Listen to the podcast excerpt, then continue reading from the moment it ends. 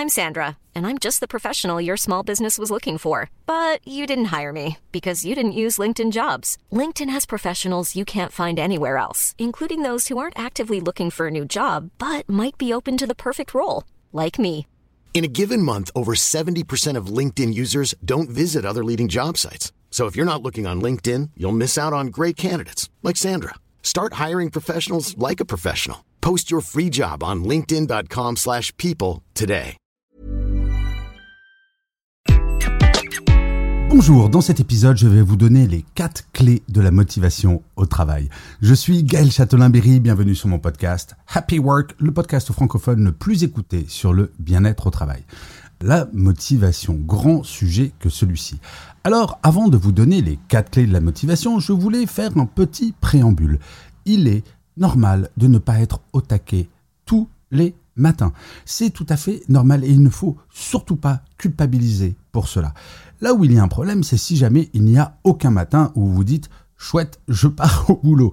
Là, effectivement, vous êtes totalement démotivé. Mais mis à part ce cas un petit peu extrême, il est tout à fait naturel et normal de ne pas sentir de la motivation à 100% tous les jours, toute l'année. Pour autant, il est possible de travailler sur celle-ci histoire d'augmenter le nombre de jours où quand on se réveille, on se dit chouette, je vais travailler. Et je vais vous donner les quatre clés qui me semblent les plus importantes. La première, c'est le sens que l'on donne à son travail. Pourquoi allez-vous travailler chaque jour? La question semble simple comme cela, mais quand on y réfléchit, elle ne l'est pas tant que ça. Pour comprendre ce que c'est que donner du sens à son travail, je vais vous raconter l'anecdote d'une usine qui fabrique des satellites.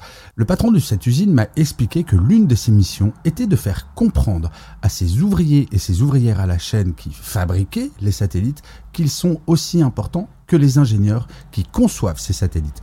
L'inverse étant tout aussi vrai, c'est-à-dire qu'il expliquait aux ingénieurs que sans les ouvriers et les ouvrières, ils ne seraient à rien. Comment?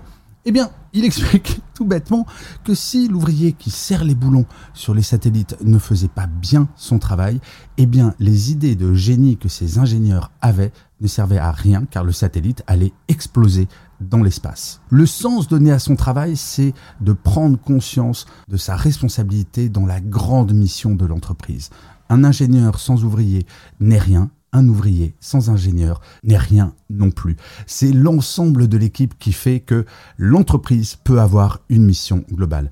Donc posez-vous la question de quelle est la mission globale de l'entreprise et dites-vous qu'aucune entreprise sur cette planète ne paye des gens à rien faire ou sans aucune raison. Vous avez donc votre part dans cette mission globale. Et comme le disait ma grand-mère, la force d'une chaîne se reconnaît toujours au maillon le plus faible, quel que soit son niveau hiérarchique. La deuxième clé de la motivation, c'est de réussir à finir chaque journée de travail dans le même état physique et psychologique que quand vous êtes arrivé le matin, ou en tout cas à peu près. Et pour cela, il faut faire des pauses dans la journée. Il faut essayer de prendre soin de soi, d'être dans un endroit bien éclairé, bien aéré, d'avoir un bon fauteuil, d'avoir une bonne assise. Tout un ensemble de choses que j'avais décrit d'ailleurs dans mon livre Le bien-être au travail pour les nuls, que vous pouvez toujours trouver dans les bonnes librairies. Mais cela étant dit, c'est vraiment important de prendre conscience qu'il n'est pas tout à fait normal si vous ne faites pas un métier physique, bien entendu, car il est évident qu'un maçon en fin de journée est vraiment épuisé physiquement. Mais si vous faites un travail dans un bureau, vous devez véritablement en fin de journée être dans un bon état physique et psychologique. Si ce n'est pas le cas, posez-vous la question de ce qui vous fatigue vraiment et essayez de faire bouger les choses. Si par exemple vous avez mal aux yeux en fin de journée parce que vous passez votre journée sur un ordinateur, peut-être qu'il faudrait mettre un filtre sur celui-ci ou faire des pauses toutes les heures pendant 5 à 10 minutes. Bref, identifiez les points qui sont problématiques pour vous et faites-les évoluer. Le troisième élément, c'est bien entendu d'avoir un bon équilibre vie privée, vie professionnelle. Et pour cela, une seule solution, la déconnexion. Et cette déconnexion doit se faire quotidiennement. Ne regardez pas vos emails dès votre réveil. Fermez votre boîte email quand véritablement vous avez fini votre journée de travail et ne checkez pas à 22 heures pour voir si votre boss vous a envoyé un email. Cela ne sert à rien et en plus, ça va vous empêcher de vous détendre et de recharger vos batteries chaque jour.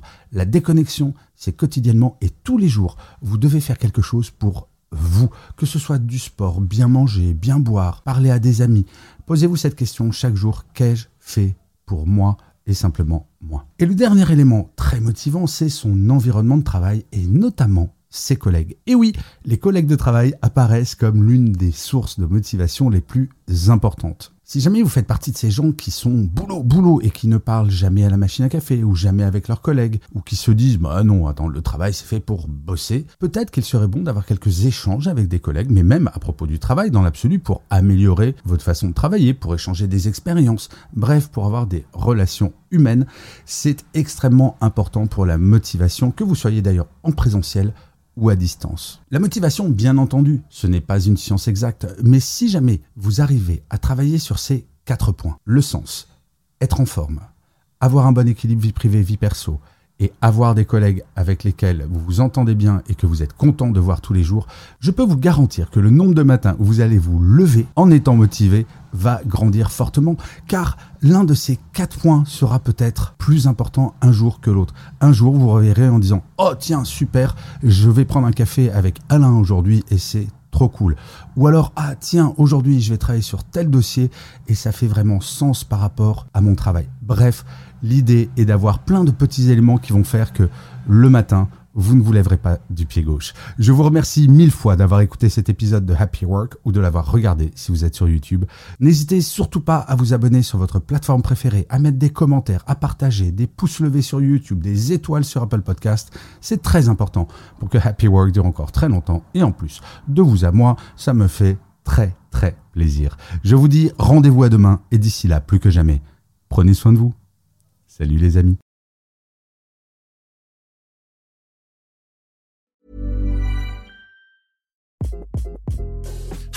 This is Craig Robinson from Ways to Win, and support for this podcast comes from Invesco QQQ, the official ETF of the NCAA. The future isn't scary. Not realizing its potential, however, could be. Just like on the recruiting trail, I've seen potential come in many forms as a coach. Learn more at Invesco.com slash QQQ. Let's rethink possibility. Invesco Distributors, Inc.